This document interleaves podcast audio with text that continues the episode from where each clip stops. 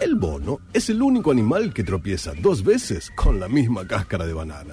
Un ser vivo grotesco, cuyo paso por la Tierra consiste básicamente en nacer, alimentarse, reproducirse, defecar en los nidos de los pájaros, dar cabriolas y finalmente morir.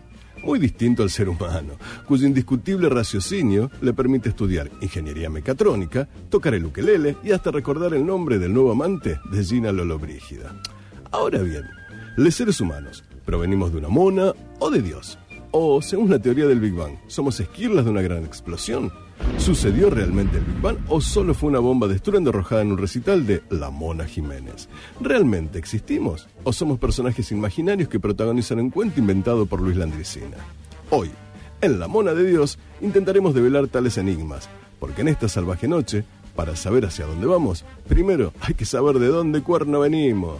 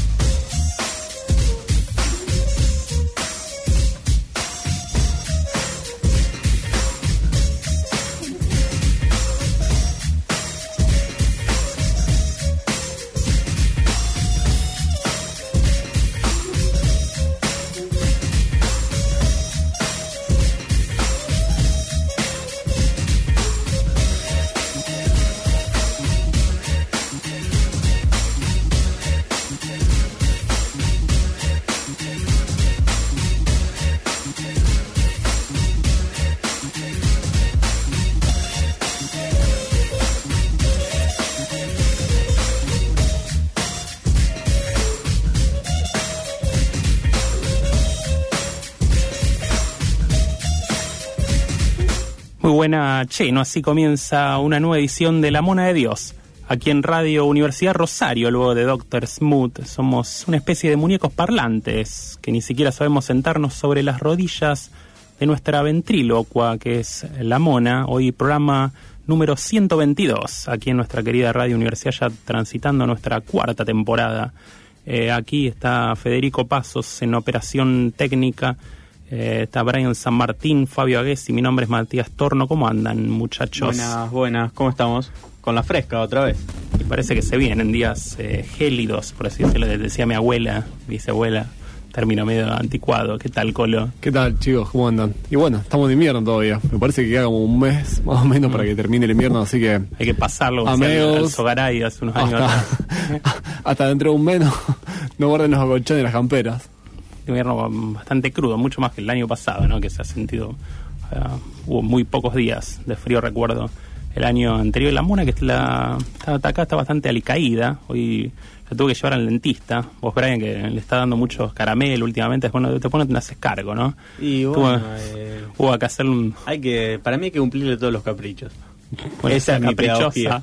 Igual está bueno, digo, el invierno dulce, entre el guiso y lo dulce, me parece que es el momento Buena conjunción. de darle, de darle a unos gustos Ah. a la mona. Y mucho chocolate, le gusta el chocolate. El coñac, ¿no? Que está. Al te coñac también.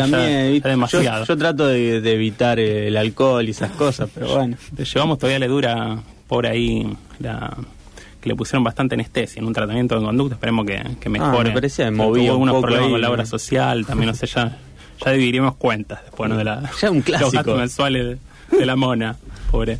Lo importante es que se mejore, ¿no? No, por supuesto, sí, siempre. la tenemos aquí, aquí un- tomando un tecito. Estamos en Instagram y en Facebook, en ambos como La Mona de Dios, donde podés escuchar programas anteriores.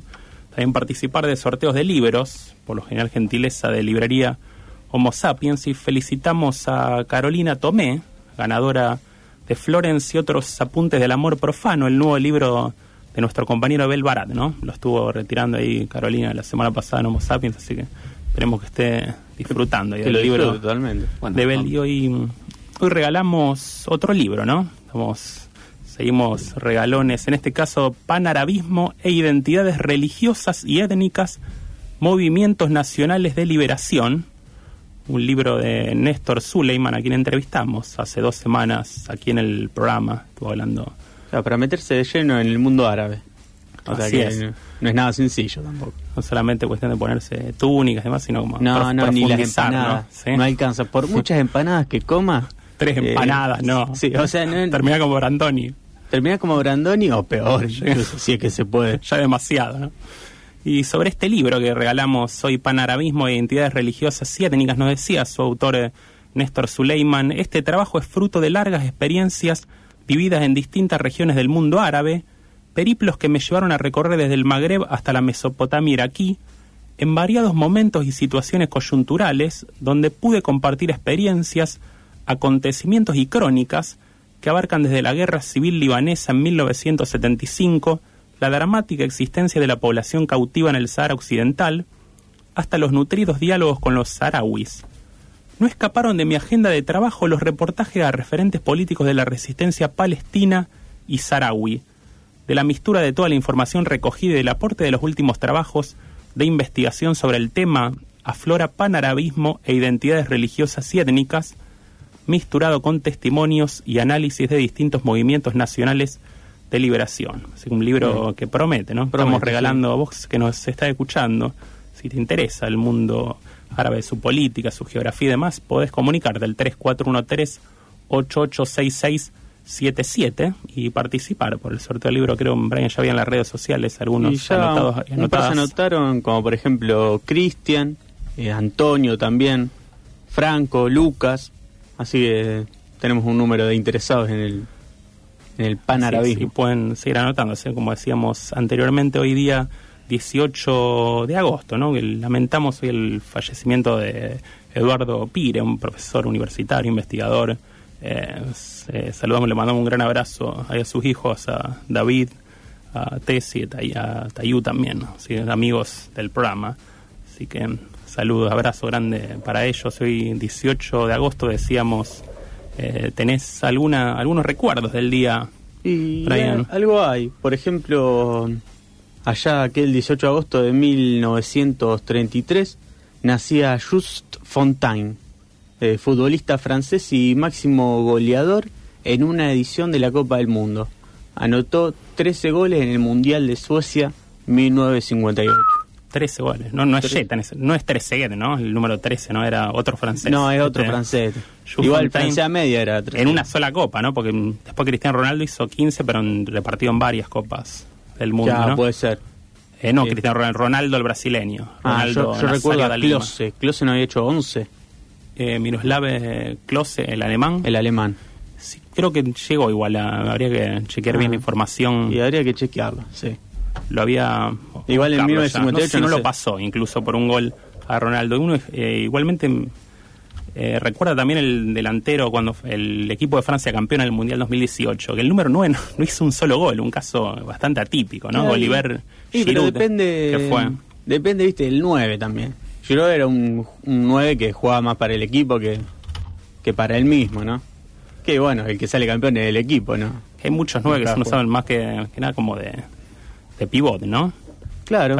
Acá está la información. Miroslav Klose, el alemán con 16 goles, lo superó a Ronaldo. Ah, el 16, máximo goleador en, en mundiales es el alemán Klose, que llegó a disputar, estuvo incluso en, la selección campeona del 2014, ¿no? que nos vacunó ahí y no precisamente con la vacuna del COVID. No. En- como siempre, los alemanes que lo sufrimos Sí, en los mundiales. siempre en ahí ese caso, molestando. en Brasil. Sí. Tenía ahí otros También recuerdos. un 18 de agosto de 1936 en España durante la Guerra Civil asesinan al poeta granadino Federico García Lorca. Autor, mira, justo acá hay anotadas un par de frases eh, de Lorca que dicen, el que quiere arañar la luna, se arañará el corazón.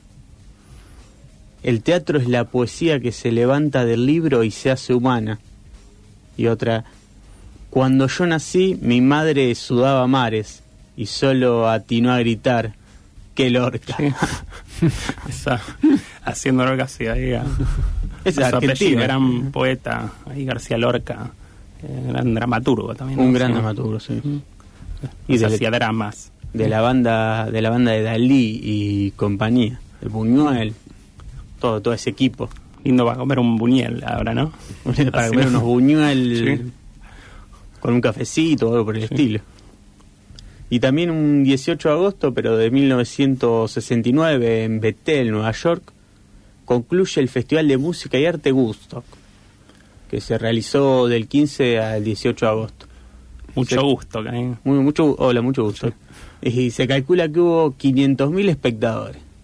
Tranqui. Medio Es como- palo, ahí, tranquilo, ¿no? Eh, casi. Mucho más que las manifestaciones estaban de cuarentena, que si en ese momento aparte la gente se juntaba eh, mucho más eh, alegría y demás. eh. Ahora ya Claro, más, más amor, más. Sí. más eh, no, tanto, estupefacientes. no tanto odio. ¿no? Sí. Y además, sa- sabía- Igual sabía- sabía- hay estupefacientes las marchas anti-cuarentena, sí, pero sí. legales. Legales. Todo legal. ¿eh? Y igual eh, 500.000 espectadores. Si lo hubiesen llevado al Indio Solari a Woodstock, y yo ca- calculo que 800.000 espectadores hubiese, hubiese habido, tranquilamente. 300 lucas más, quizás. Sí, sí, tranquilamente. Mucho igual parece que no recuerda no haber estado allí, ¿no? Y no sé. Las condiciones que estaban ahí, que sucedía, hubo nacimientos, muertes, de todo era como un mundo aparte. Casi, Claro, Woodstock, 500.000 ¿no? confirmaron. La presencia, ¿no? Sí, respondieron la tarjetita. Otro lo- los abdujo un ovni, ¿no? Anda, no se ¿dónde sabe qué pasó. Y justo eh, por el 18 de agosto de 1969, quien cerró el festival, que fue Jimi Hendrix, nada más ni nada menos, eh, viajamos ese día y escuchamos Voodoo Child.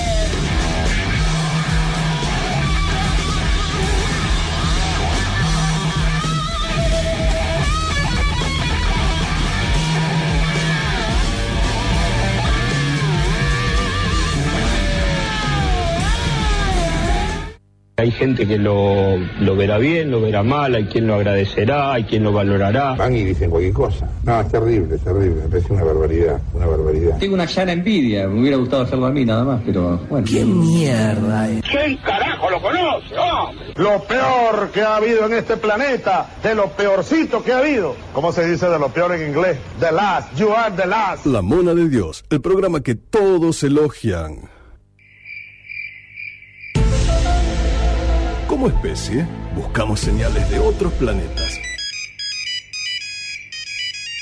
Pero nuestra misión está en la Tierra.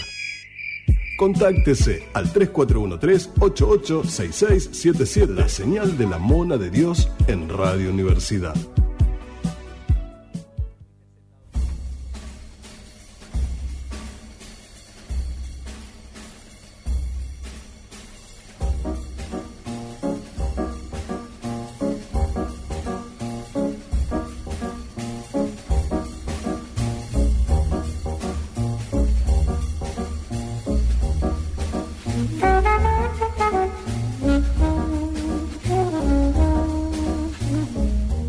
Continuamos aquí con la Mona de Dios. Estamos regalando un libro de Néstor Suleiman titulado Panarabismo e Identidades Religiosas y Étnicas, ahí que versa sobre el mundo árabe. Hay mensajes que llegan para participar por el libro. Puedes escribirnos al 3413886677. Ha escrito ahí, eh, lo teníamos por aquí.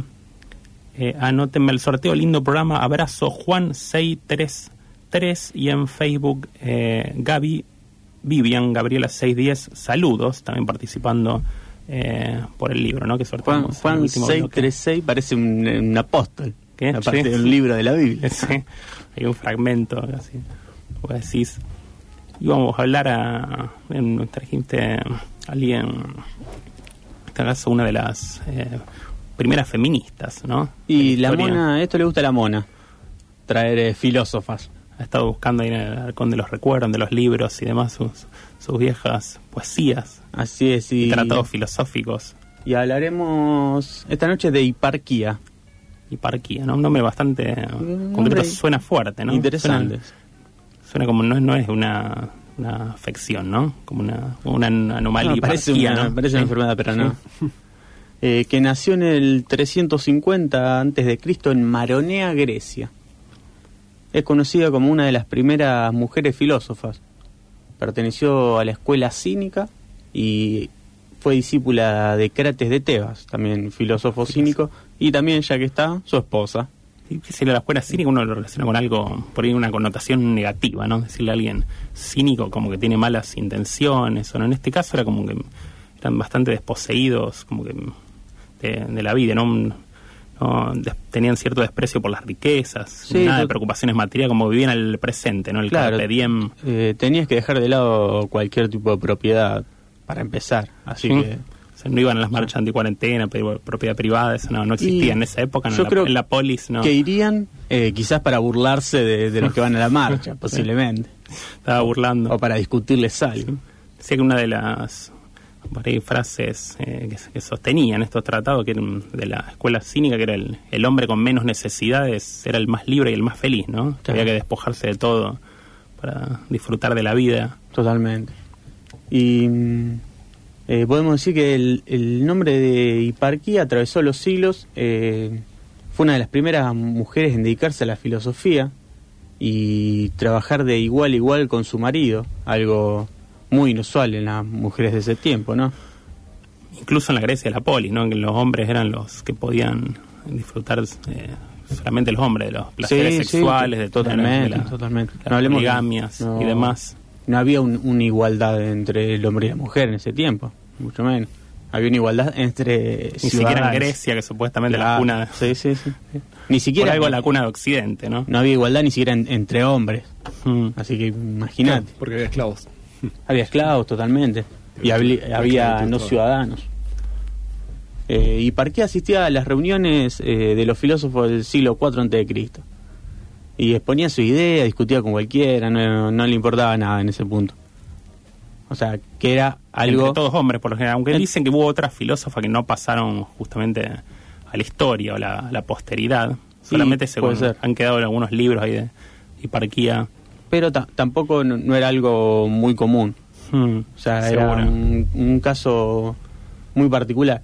Es más, dicen que una vez en, en pleno banquete en casa de Lisímaco, No es que estaba sentado en banquete, te, te refieres a, a la comida, ¿no? Una comida opípara. Sí. claro, eh, en, en casa de Lisímaco, vos sabés que los anfitriones en, en esa época, en esos banquetes, decidían eh, cómo se tomaba el vino. Con soda, ¿no? ¿Cómo era? Y eh, No, cada uno no diría. la soda. Hoy, por ejemplo, va alguien a tu casa a comer, vos le invitas a comer y vos decidís. O sea, mira, para mí hoy el vino lo tomamos con hielo. Si es pescado es vino blanco, ¿no? Viste que algunos son así. Eso, eso lo decide el anfitrión. Si es con hielo, si le echa un chorrito de soda, agua, Mm. eso lo decía el anfitrión. A ver Bastante qué- autoritario, ¿no? Uno no Sí, pero si- era, ¿eh? era así. O el dueño de casa, se porque tiene la, que el la dueño de última casa palabra. A veces se ponía un poco en discusión. Che, ¿qué opinás? Le abría el juego. Por ejemplo, o Cirano. Ya existían esas uvas en ese momento. Por, por ejemplo, en, en el banquete, en, en el banquete de Platón, eh, Sócrates, cuando están en, en el medio del banquete, el anfitrión se levanta y dice, bueno, eh, ¿cómo vamos a tomar hoy el vino? Incluso pregunta, no, no hace ninguna afirmación. Y dice, uh, uno dice, uh, mirá que ayer me la, me la redí, estoy medio medio, ¿qué te parece si lo hacemos medio tranca? un poco de uvasal. ¿no? Claro, y otro dijo también que estaba medio jodido, o sea que la noche anterior lo habían pasado muy bien, así que decidieron ir con un vino tranca, supongo que medio rebajado, no O sé sea, será el asunto. todo un protocolo, ¿no? Porque todo- yo, yo en esa época protocolo. existía, ¿no? A la- hasta para tomar vino, ¿no? Y eh, yo creo que es un buen ponerse de acuerdo. Mira, el vino lo tomamos así, lo tomamos así. Y ya está. Bueno, el caso es que Hiparquía en pleno banquete se enfrentó a Teodoro el ateo. Supongo que era ateo.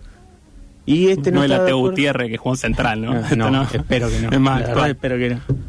Este no estaba de acuerdo con que una mujer se dedicara a la filosofía y menos que asistiera a las reuniones que asistían ellos y se olvidara de las tareas domésticas, por supuesto. Ah, anda a lavar el Platón, le decía, ¿no? Sí, en esa época, ¿no? Eh. Es machirulo, ¿no? Me lo conozco de pe a pa, habrá dicho Hiparquía. Bueno, Hiparquía le contestó. Irónicamente le dijo que hizo mal en dedicarse al estudio en vez de dedicarse a tejer. Teodoro, imagínate, se puso de los pelos y le arrancó el vestido. No sé, no sé cómo, qué habrá pasado, pero, pero ella permaneció tranca, estoica, perdón, cínica. Permaneció cínica, o sea, tranca, tranquila. Le dijo... Está bien utilizado el término cínico ahí, sí. Qué sé yo, sí, le- más o menos lo bien bien. liberada. Estaba tranquila. O sea, no, no, no se le fue al humo. Y le preguntó a Teodoro, ¿te parece por ventura que he mirado poco por mí en dar a las ciencias el tiempo que había de gastar en tela? O sea, le preguntaba si había hecho bien en estudiar en vez de en dedicarse a tejer, como decía más arriba, ¿no? Tejido, sí. O sea, ¿qué era lo Una mejor forma para ella? Bastante ornamentada, ¿no? Bien, casi poética. Sí, sí, totalmente. Y No, era filósofa. Sí. era filósofo y además la, la cuestión del discurso en esa época e- Mm. era muy importante. La manera de expresar. Incluso eligió ella a su pareja, que en esa época era algo inimaginable, ¿no? Algo era inimaginable. Contra lo que deseaba su, su propia familia, nomás. Una, una pionera ya del feminismo del siglo IV antes de Cristo. Sí, sí, sí, no. Eh, renunció a todas sus propiedades, como decíamos hoy a- al principio, y llevó una vida al estilo de los filósofos perros. ¿Cómo sería eso, no? Y andaba... eh, Mordiendo abajo las mesas. Mordiendo, eh, corriendo ruedas de auto, ladrando ruedas de auto. eso. Tipo, viviendo tipo linchera. Sí, claro, oliendo otras colas. Me imagino, no sé, que la vida de Otros perro. rabos. Andaba en Arapo de acá para allá con Crates. O sea, sé que paseaban, le gustaba andar por, por la yeca, ¿no? Y tenían relaciones sexuales donde pintara, en cualquier lugar. Mira, vos ya en ese momento. O sea que en- el hipismo entonces no nació en, mil- en los 60, ¿no? Esos son unos copiones. 23 siglos antes, más o menos, ¿no? Digamos. estaban en los artesanos, por Faltaba el rock nomás. Claro, estaban en los artesanos con Crates y se miraban los dos, están mirando unas pulseras seguramente. Che, ¿y si tenemos relaciones sexuales acá? Chao. Y pintaba, donde pintaba, pintaba. Tuvieron un hijo eh, llamado Pasicles educado y criado desde su nacimiento según los valores del cinismo. Según Eratóstenes, Bueno, eso se sostiene todavía. Mu- Mucha gente cría, cría a sus hijos según lo valores del cinismo. en esta Sí, sociedad. Más que nada algunos que, que nos han gobernado, que manejan el país, por ejemplo. Según Eratóstenes y Diógenes Laercio, Hiparquía no abandonó su vida de ejercicio durante todo su embarazo y cuando nació Pasicles lo lavaba en la concha de una tortuga con agua fría. Mira vos, una Ah. gran al- almeja ahí, Sí, como Esa- una... tipo palangana lo Una usaría, ¿no? palangana, una claro, una palangana, palangana natural. na- natural, totalmente. Y debe ser más dura que una palangana, supongo. Sí, Más duradera, viste que duran las de plástico, se te rompen los costados, los baldes, cada vez duran Sí, menos, ¿no? no, esta la, la sé que la podía levantar. Mm, sí. Es más, dice que en ningún momento cambió su dieta austera. O sea, con el embarazo y todo, no, no tendría antojo, no sé eso, cómo se maneja. ¿Será alguna Mm. No, cuestión no ah, no, antojo, decís, ¿no? Antojos, sí. No, los, an- los antojos no habían sido inve- inventados todavía. Eh, cuando murió, eh, los filósofos cínicos declararon una fiesta anual en su honor, en Atenas. ¿Quién pudiera? No, morí, te declaran una fiesta anual. Que se llamaba... No para festejarlo, claro, una fiesta, digamos, anual para recordarla, sería así, Claro, pero quizás para festejar también, como una Mm. rememoración, ¿no? un ritual. Eh, la fiesta se llamaba Quinogamia, o, para los que no entendemos ese idioma, Día de la Incorporación de la Mujer al Mundo de la Filosofía Cínica. Un nombre cortito. Y explícito, digo. O sea, sí, ¿qué festejan mañana? A ver, festejamos el Día de la Incorporación de la Mujer al Mundo de la Filosofía Ya Cínica. lo nombraba y ya, ya había pasado el día. Era- sí. Y tampoco dejaba, y tampoco dejaba lugar a duda el nombre. No, no, o sea, estaba clarísimo que festejaban. O sea, vos decís, eh, festejamos Navidad. Y bueno, ¿qué se festeja Navidad? O ¿Qué sea, no te Navidad? dice nada. No dice nada. Bueno, escribió tres libros, aunque no se conserva ninguno. Hipótesis filosóficas, epiqueremas y cuestiones a Teodoro llamado el ateo. Mm, Mirá vos, ¿por qué no se conservarán, no? Quizá porque han sido censurados por el paso del tiempo, No han desaparecido. No y o- sano. O son mentiras. Sí. O sea, no, no, escribió tantos libros, pero no, no conservamos ninguno. Sí. Como dicen que Heráclito, Heráclito el Oscuro, en realidad no, no es que se conservaron ciertos fragmentos, de- sino que directamente los escribía así. ¿Lo escribía de qué forma? Lo escribía así, escribía frases aisladas y después, bueno, dijeron que, que se perdió en realidad. Sí. Pero él directamente los escribía así. Nunca lo, se lo lleva a juntar, ¿no? Y no sé. Formato libro, ¿no? Quedaban desperguiados. Sí, Ahí. sí, entonces alguien lo encontró y dijo, uh, mirá, se- lo otro se perdió. Y en realidad era, era todo, era Sí. lo, lo original. No, Hiparquía es la única filósofa a la que Diógenes dedica un capítulo en su libro Vidas, Opiniones y Sentencia de los filósofos más ilustres. Vos, fue reconocida. Sí, por el compañero. Diógenes. Escribe Diógenes. También Hiparquía, hermana de Metrocles, se dejó llevar por los discursos de Crates. Ambos eran naturales de Maronea. Agradábale tanto la vida y conversación de Crates que ninguna ventaja de sus pretendientes, las riquezas, la nobleza, ni la hermosura, la pudieron apartar de su propósito, pues Crates era todas estas cosas para ella. Un amor Ah. así constante, ¿no? Parece que sí. Una idea lo eligió y finalmente se salió con, con la suya, ¿no? Y siguió su de filosofía de y supongo que en algún momento lo habrá superado también al maestro, como, como debe Sí, ser, como sí. todo alumno debe hacer. Sobrevivió eh, un epigrama de Antípatro de Sidón, poeta griego, dedicado a Hiparquía y titulado A las mujeres. Dice algo así. Yo, Hiparquía, no seguí las costumbres del sexo femenino, sino que con corazón varonil seguí a los fuertes perros. No me gustó el manto sujeto con la fíbula, ni el pie calzado, y mi cinta se olvidó del perfume. Voy descalza, con un bastón, un vestido me cubre los miembros y tengo la dura tierra en vez de un lecho. Soy dueña de mi vida para saber tanto y más que las ménades para cazar. este es una- uno de los recuerdos justamente sobre hiparquía, ¿no? Muy bueno, sí, el, el detalle de mm, el corazón varonil. No, o sea, ella era mujer, pero era valiente porque tenía un, un corazón varonil. Bastante machista, ¿no? Sí, el Para- poeta no, para no podía época, asumir ¿no? que era valiente porque, porque era valiente. Sí. Después, eh, en Argentina, entre los años eh, 1988 y 1999, O sea, algo alrededor de 10 años más o menos. claro, eh, por lo que dicen, yo no, no me acuerdo, Sí. Se- no te hagas el vivo. se editó- el, el joven. y cada uno tiene que vender lo que pueda. Se editó la revista Hiparquía, eh, que era una publicación de la Asociación Argentina de Mujeres en Filosofía, la AMEF, dedicada a difundir los trabajos de las mujeres filósofas y revisar al mismo tiempo los subtextos de género de los escritos, sistemas y preconceptos filosóficos del canon. Mira, vos, bueno que ya está, ya quiere investigar, ¿no? Y Seguramente va a ir a una librería de viejo a ver Hay una si película- consigue, ¿no? hay Alguna una de estas se revistas. llama, no sé si la vieron, Ágora, que también trabaja sobre una filósofa que tal vez sea ella, tal vez no, que muestra el contexto también griego, eh, en el medio de la lucha de religiones, porque había dos religiones que querían como imponer, y muestra claramente esto de la filósofa, donde como que da la batalla a una sociedad ma- claramente machista. El patriarcado, sí, va, sí, que sigue todavía existiendo, más Sí, allá del avance del feminismo. Imagínate y demás, en, sí. en el siglo IV antes de Cristo. Sí. Sí, Hace digo, 25 siglos. ¿eh? Por- digo, me imagino que por eso mismo se perdier- perdieron los libros. Por casualidad se perdieron. Han hecho desaparecer esas voces Y sí, pues, femeninas. más allá de que eh, la conservación de los libros de esa época era, era muy difícil.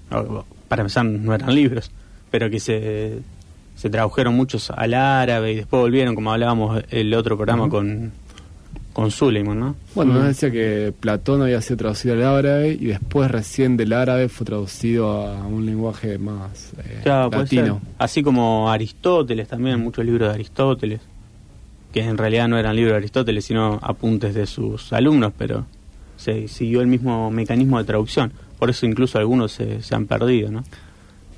Seguimos eh, ahondado un poco en el mundo de Grecia y el siglo IV antes de Cristo y lo- una de las primeras exponentes del feminismo que fue hiparquía y tenés un tema ahí en gateras, Brian, para escuchar algo. Sí, vamos a escuchar a una mujer también, que no sé si es de la filosofía cínica, pero ya quizá en algún momento podremos preguntarle. Eh, Confesión del viento de Liliana Herrero.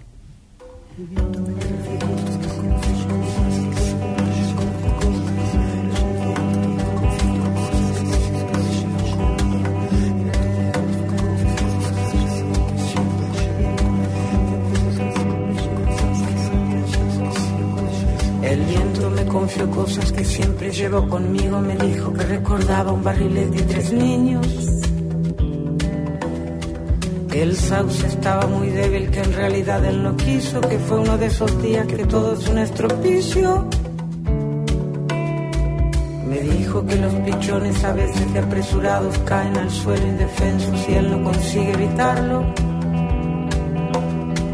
Me habló de arenas de agosto, de cartas de enamorado, del humo en las chimeneas, del fuego abrazando el árbol. Iba cargado de culpa y seguía confesando en su lomo de distancia, no cabalgaba ni un pájaro. Era un fantasma ese viento, un alma en pena penando y en ese telar de angustias tejió sus babas el diablo.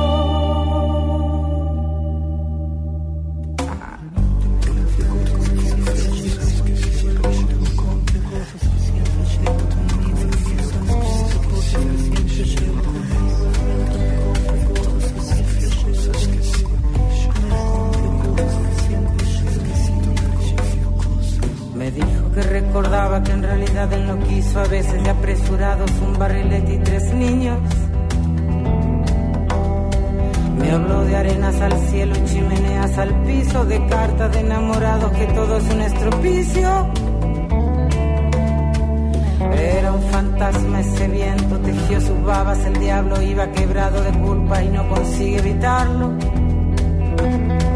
En ese telar de angustias, el fuego abrazando el árbol, el sauce estaba muy débil y seguía confesando. Le pregunté por la las chapas del techo de los de abajo, dijo el hombre de luchar para conseguir los clavos. De hincarse a rezar para olvidar sus quebrantos o de sentarse a esperar regalos eleccionarios.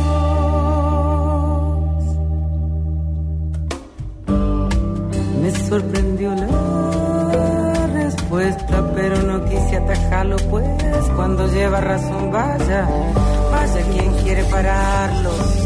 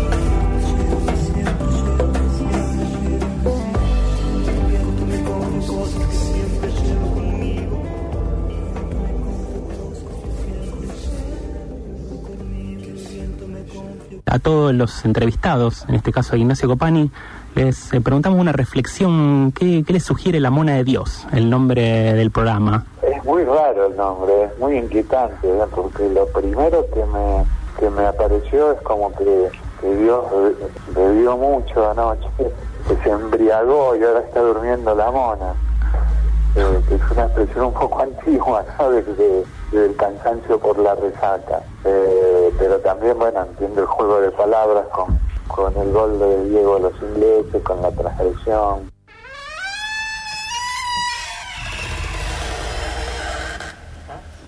No es tarea sencilla el abrir y cerrar la pesada puerta de madera de una iglesia, especialmente para un niño de nueve años que está a punto de confesar sus pecados por primera vez.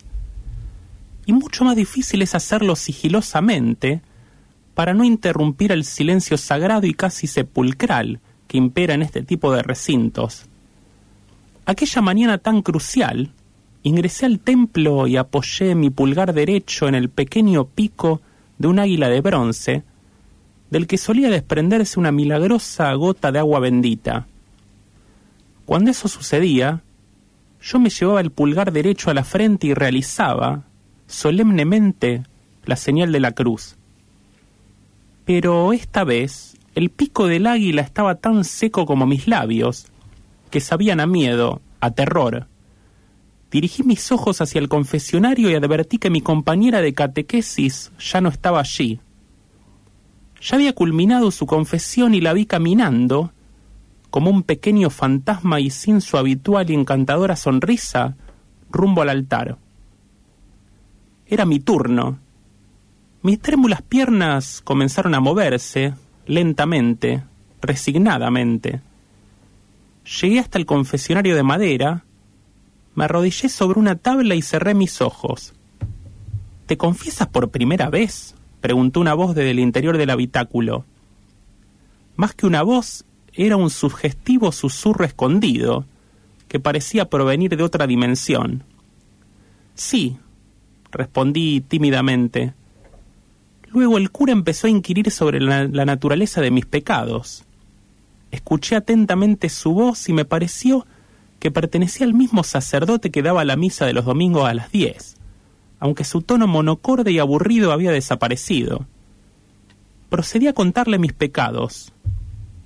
Dolorosamente avergonzado y con una culpa quizá nunca antes experimentada, confesé que solía pelear con mis hermanos e insultar a mis padres, que había colocado alguna que otra chinche de metal en el asiento de un compañero de curso, que de chiquito había agarrado una gata de la cola y la había revoleado por los aires, que andando en bicicleta había chocado a una persona mayor, preferí no utilizar el término vieja, claro, y le había hecho un gran surco a sus largas medias de nylon, y algún otro pecado que ahora no recuerdo. Tras la confesión, mientras yo recuperaba el aliento y el ordinario ritmo cardíaco, se hizo un profundo silencio. Pensé que todo había concluido, pero la misteriosa voz me interpeló nuevamente. ¿Quieres confesar algo más? interrogó el cura, con un tono que denotaba una mayor severidad como si un niño de nueve años le pudiera retasear información sobre algún crimen.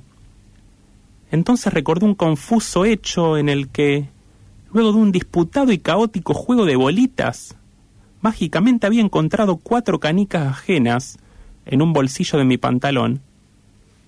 Nunca había logrado dilucidar si me había quedado con esas bolitas por error, si las había ganado en el juego o si se trataba de una vil sustracción. Pero ahora, arrodillado sobre una tabla de madera y sintiendo que los ojos de todos los santos de la iglesia se clavaban como agujas sobre mí, decidí declararme culpable. Le robé cuatro bolitas a un amigo, admití con el último hilo de mi voz, buscando el perdón definitivo. Con mis ojos cerrados aún, envuelto por una oprobiosa tiniebla, me aturdió nuevamente el silencio. Finalmente el sacerdote me dejó ir en paz, no sin antes rezar tres Padre Nuestros y tres Ave Marías. Más encorvado que nunca, me encaminé hacia el altar, me prosterné, bajé el telón de mis ojos y recé. Lo hice cuidadosamente, más lento que de costumbre, consciente de que el más mínimo error me podría alejar para siempre del reino de los cielos. Cumplida la penitencia, abrí mis ojos, me persigné y desandé el camino por el frío pasillo. Volví a tocar el pico del águila de bronce y su mirada ya no me pareció tan acechante. Abrí la puerta de madera y la sentí mucho más liviana. Solo cuando un rayo de luz se coló por la endija, llevando vida a mis pómulos, comprobé que había obtenido el tan ansiado perdón me marché flotando por calle Mendoza, desconociendo que aquella sería mi primera y última confesión. No sé muy bien por qué, pero tras aquella mañana tenebrosa, no jugué nunca más a las bolitas, la mona de Dios.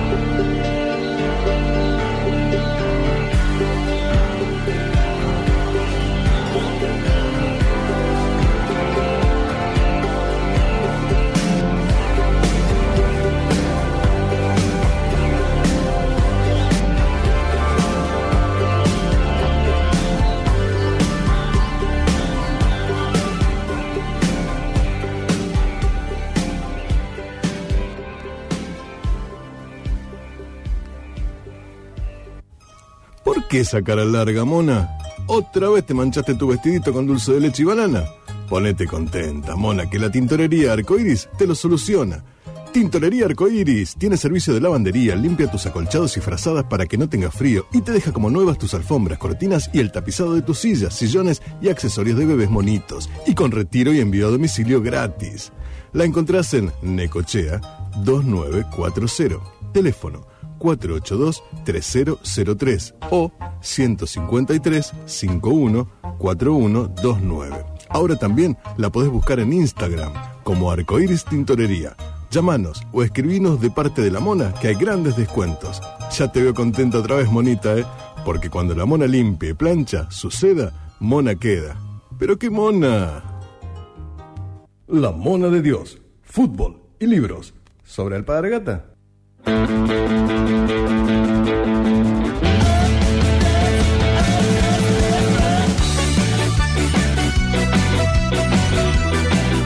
Continuamos ahí con la Mona de Dios, bloque deportivo, a la pelotita, ahí justamente la definición de la Champions League, ¿no? el, el campeonato de equipos más importante de Europa. Está su instancia decisiva que se han jugado las semifinales. Está en las Y- últimas. Sí, ya en las últimas.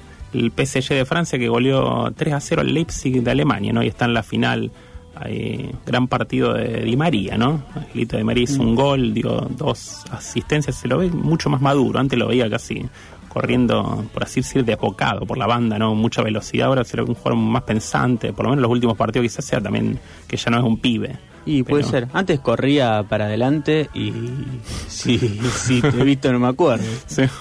No era capaz de miraba frenar un contra, momento. contra la tribuna a veces, ¿no?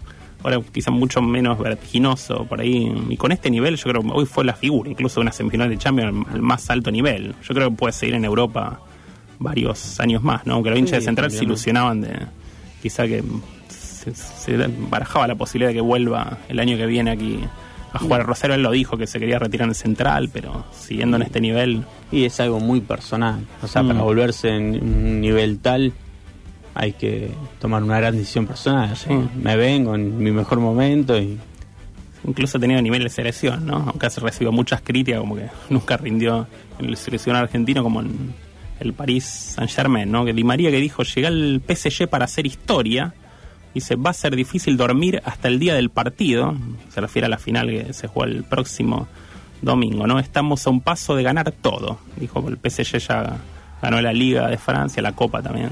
Ah, de, sería de la Liga, ¿no? Ah. pero igual la liga en Francia la gana ya. Sí, saca 20 Últimamente, puntos sí, sin hacer de nada. distancia, ¿no? Hoy que pensé yo que lo pasó por arriba, ¿no? El equipo alemán funcionó como un equipo, no como una suma por ahí de individualidades como venía siendo. Incluso Sí, eh, grandes figuras, pero nunca terminaba de, de pasar esos cuartos. sí, el partido anterior con Atalanta sí lo, lo salvó Neymar ahí con algunas jugadas sobre la hora. Hoy increíble el taco que mete la asistencia en el gol de Di María, sí, un taco artístico. Y son, O sea, ju- son jugadores que en- cuando aparecen son ¿eh? distintos. sí. PSG parece que una de las al final pudo llegar, ¿no? Por la primera vez que llega a la final, ¿no? Una Sí. competición Vamos a ver. Vamos a ver europea, mucho lo tildaban de equipo frío, de perder la distancia decisiva, así. Para el domingo juegan la final contra Olympique Lyon o Bayern Múnich, ¿no? Que juegan mañana, el gran candidato, mañana a las 16. Juegan lindo partido para ver los alemanes grandes candidatos que le metieron 8 al Barça la semana pasada, Sí, un 8 a 2, una, una planadora, ¿no? Me hicieron acordar a mis momentos de futbolista, a grandes partidos que hemos tenido. Sí, Contra pibito que de 3, 4 años, ¿no? No, no, nosotros, éramos, nosotros éramos el Barcelona. Ah, en contra. Era una cuestión de sacar de la pelota del arco increíble. Sí. Incluso hicieron el otro día una, un análisis del juego de Suárez, el 9, el Lucho Suárez, el delantero de Barcelona. To- tocó, creo que 26 veces la pelota. 9 veces fue para sacar del medio, ¿no? Uno cuando empezó y después las otras 8 por los goles, ¿no? Y vos, Tenés que es, duro, Sí, es duro, ocho durísimo. goles. Ya después, después del cuarto, yo creo que las esperanzas duran hasta el tercero. Mm. Te hacen el cuarto y ya está lo que- primero que se te cruza por la cabeza es que no te hagan más. Encima el primer tiempo, ¿no? Se ven la imagen, tenés que salir de nuevo a la cancha. Se veían algunas imágenes de Messi en el vestuario en el entretiempo, como si un poco, ¿no? bastante cabizbajo ahí. sí. Me- me imagino. Durísimo. Yo estaría pensando en la- las vacaciones, ¿no? Que ya está ahí disfrutando. Parece. Está un- muy a la mierda, te he dicho. Ronald Koeman es el nuevo técnico del Barcelona. Fue anunciado por el presidente Josep Bartomeu. Eh, dijo, elegimos a Ronald Koeman por su experiencia, por su filosofía, conoce el club. Ahí el ex defensor holandés. Ahí eh, también ha jugado en la selección de Holanda, recuerdo en el Mundial 90, 94. Le pegaba con un fierro ahí. Sí, Puede ser. defensor La verdad no- central. No nos sigan rostrando No. tu edad. Pero- Es una realidad. O sea, la Sí. realidad está acá arriba de la mesa. Pero tenemos, Brian has traído, creo hay una, una historia en apostilla, fue una historia ba- bastante desconocida, pero bien muy interesante, ¿no? Por ejemplo, yo les pregunto a ustedes, ¿por qué al volante se le dice volante? Algo que nunca El volante jamás, auto, el volante de futbolista. jamás me pregunté por qué se le dice volante. Al volante estamos hablando de- del número 5. Medio centro, sí. Uno, yo pensaba porque manejan el juego, ¿no? Porque pueden Yo hasta- moverse mucho. Hasta el domingo el pensaba lo mismo. timón, sí. Y resulta que se le dice volante por Carlos Martín Volante. Debe ser el, único jugador de fútbol que le puso nombre a opuesto. Eh, argentino. eh, nac- nació en Lanús, a, cerquita nomás de, de la cancha La Fortaleza, que es la cancha de, de Industria, Lanús. Industria Nacional. Industria. Nacional, por supuesto. Un volante. Por supuesto. Eh, a los 17 años se incorporó en, en las inferiores de Lanús y debutó en primera en 1924. Casi 100 años, ¿eh? Hace rato, sí. Disputó 12 partidos nada más y después entró al servicio militar. Y el, servicio militar te corta un poco la carrera futbolística. Si era zurdo se volvió derecho y no seguro. No sé. Sí, sí. Luego le pegaba con las dos, no, no Sí. se sabe. Después, en 1926 y 1930 jugó en San Martín, en Platense, en San Lorenzo, en Vélez y en la selección nacional. Estamos hablando de un año en cada equipo. Integró una de, de las, las primeras camas de argentinos que viajaron a jugar al fútbol italiano. No me imagino, Mirá estamos hablando de 1930. Sí, recuerdo a Enrique Sibor y el cabezón, que uno de los, uno de los primeros que vendieron, ¿no? Ah. Eh, un pase creo que en River le decían millonario porque ha vendido, creo que Sibori fue el pase a Italia con una cifra abultada de dinero. 100 pesos. en ese momento Sí, más o porque menos, sería ¿eh? más Eh, vistió las camisetas del Napoli, el Napoli antes de Maradona, ¿no? que Sí. es otra cosa. El Livorno y el Torino. Entre el 30 y el 34. También ma- se mantenía un año en cada club. Y esa sería una cuestión de la época, ¿no? Un contrato de un año, anda a saber. Eh, se hace Aunque en ese momento los futbolistas por se, se reían, tenían Y pero no sé qué, qué más grado en un equipo, ¿no? Uno recuerda a Bocini, por ejemplo, toda su carrera en Independiente, y ahora son más comunes los pases de club a club. Claro, pero igual acá estamos hablando de eh, un- también en un momento donde el fútbol pasaba del amateurismo al Claro, profesionalismo, en ¿no? 1931 que pasó, sí, a ser profesional en Argentina. Después, eh, en Italia, en el 34, fue perseguido por el gobierno de Mussolini, que lo quería incorporar sí. a- al ejército. Por volante, por, por, por Sí. tirar volante, ¿no? De la izquierda. Ahora en la con, calle. con lo que pegue en el mediocampo este muchacho, con que pegue la mitad en, en una guerra. Sumar a las filas. Eh, después, en el, entre el 34 y el 38, jugó en el Rennes, en el, en el Olympique y en el Paris Football Club. Ahí en, en París es donde se hace amigo de Oscar Alemán, un entonces guitarrista Josephine Baker. Mira vos, un músico. Y, Y son migajas. Ah, Y después se, se las quiere tomar, obviamente, de, de Europa por las cuestiones de la guerra, ¿no? Se acercaba la guerra. Así que este el músico le presenta a la delegación de Brasil que juega el Mundial de Francia. Y Francia 38. Ya, Y se suma como masajista, no como jugador. Mira, No, como masajista. Y contar de estar en la selección de Brasil, Sí, viste, sí. cualquier cosa. Yo, a mí me preguntás, de masajista de cualquier selección, voy. No tengo ningún tipo de problema, más un mundial. Incluso de Trinidad Tobago, ¿no? Sí, o de Tobago. Antigua y Baruda. Pega un volantazo en su prof- profesión. Claro, pero eh, después, eh, en el 38, se, se viene a Brasil y empieza a jugar al Flamengo. Mm. Uno de los equipos más grandes de Brasil. sí. Y claro. Eh, y, de más hinchada. y sorprendió al, al fútbol brasilero, dice, en su manera de jugar al fútbol. Fue tres veces campeón y dice que los rivales eh, le decían a, a los jugadores que imiten los movimientos de, de volante. Entonces, eh, parate como volante, jugá de volante. Que lo imiten, ¿no? Claro, Incluso que los lo- técnicos que lo imiten. jugá, jugá como volante. o sea, y de ahí nace el término. Y ahí se instaló, se instaló el término de, de que sea sinónimo de lo que se llama centro half, eh, que juegan de 5, ¿no? Eh, Ah. Es si el apellido hubiera sido culazo, hubiera sido Sí. el puesto, ¿no? Y Jugaba como Culazo. culazo. ¿no? No sería así. Eh, después se retiró en Brasil en 1943, dicen que con toda la gloria. Y en Mm. 1945 Con divina volvió- gloria. volvió con Gloria, no sé qué, Gloria será. Gloria Trevi, ¿no? Con Gloria Garrá. Después eh, volvió a Lanús, donde empezó la etapa de director técnico. En, en Lanús, ¿no? En 1945. Yo m- me imagino de poner volante como técnico. Les diría, al 5 le diría, jugá como, como yo. como yo. Claro, jugá de mí. Sí. O algo así. Sí, Una historia memorable, ¿no? Bastante Dejate los risueña. Dejate los se puede decir. un-. Sí, sí, jugador que, creó un puesto, ¿no? Creó un puesto, Así, sí. Totalmente. Así, Ca- Cambió la, buenísimo. la táctica futbolística, ¿no? al menos de Sudamérica. Sí, una historia bien jugosa, ¿no? Futbolística. Bien a la pelotita escuchamos algo de Spinetta, la venga la perdida y ya volvemos para el final del programa.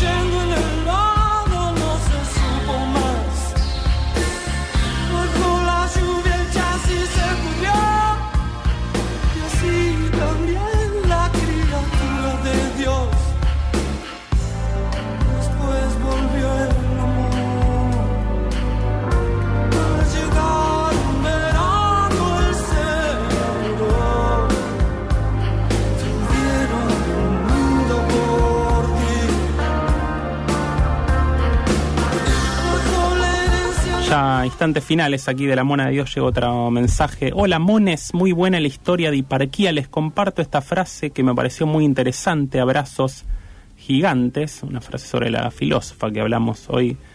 Que dice, conserva celosamente tu derecho a reflexionar porque incluso el hecho de pensar erróneamente es mejor que no pensar en absoluto, decía Hiparquía de Alejandría, ¿no? Una de las primeras filósofas, primera feminista también de- la historia. Gracias ahí por eh, el aporte aquí en el final del programa, ¿no? Y hacemos eh, ya el sorteo. Ahí ya la mona fila las uñitas y demás. Regalamos el- panoramismo libro de Néstor Suleiman. La, la bolsita. Y parece que esta vez es un ganador. Ganador, sí. Ganador. Y es Leto. Leto. Antonio digamos, Leto. No es Debe Roberto Leto, el periodista, ¿no? Y para mí, de- sí, pariente ser, al menos. Ese. O hincha de Antonio boca, Leto, no sé. bueno. Así que felicitaciones para él. va, eh, ha ganado el libro Panoramismo. Después nos comunicamos por él para ver cómo. Para coordinar. entonces, eh, cómo, cómo es la- hacemos la entrega, ¿no? Del libro. También La enviamos a la mona. ¿Qué? Sí. Con el libro. Sí. Ya instantes finales. Aquí mando también un beso grande a Sola y mi compañera que estamos esperando y a Kimen también. En Sí. estos días vamos a ver, vamos a ir le mandamos un beso grande a ella y estamos ya en los instantes finales aquí del programa. Estuvo Federico Pasos en controles, estuvo Brian San Martín, Fabio Aguesi, mi nombre es Matías Torno, también Julio César Astorga en locución. Muchachos, si tienen una reflexión final, algo de una otra frase a lo, a lo hiparquía o a lo, O, Y- o- o algo para volantear, quizá. No, para volantear, eh, no sé. Yo Tirame un volante más Siempre- por abajo de la puerta. Siempre fui a más, eh, extremo, por izquierda. Sí, extremo. Ahora me voy a sacar los- Zurdito, el otro día Sí. yo- pasó el día del zurdo, justamente. Me voy a sacar Se los... ¿Marcharon ayer o no? ¿Eh? ¿No eran los zurdos eso? No, no. Ah, No, ah, no. me habré confundido. marcha. ¿eh? Y uno se confunde. Son- Y lo que pasa es que eran por tantas cosas, pedían que Y últimamente las marchas, viste, se mezcla todo. era todo, básicamente. No sabes por qué están protestando o si a favor, no, no idea. Bueno, la contramarcha. Por la cloroquina, de la cloroquina hasta la... Sí, a, a la propiedad privada, La un propiedad privada, sí. Terrible. Si nos reencontramos el próximo martes, aquí con la Mona de Dios, martes a las 23. Gracias por la escucha. Abrazo grande. Nos vimos. Buena semana.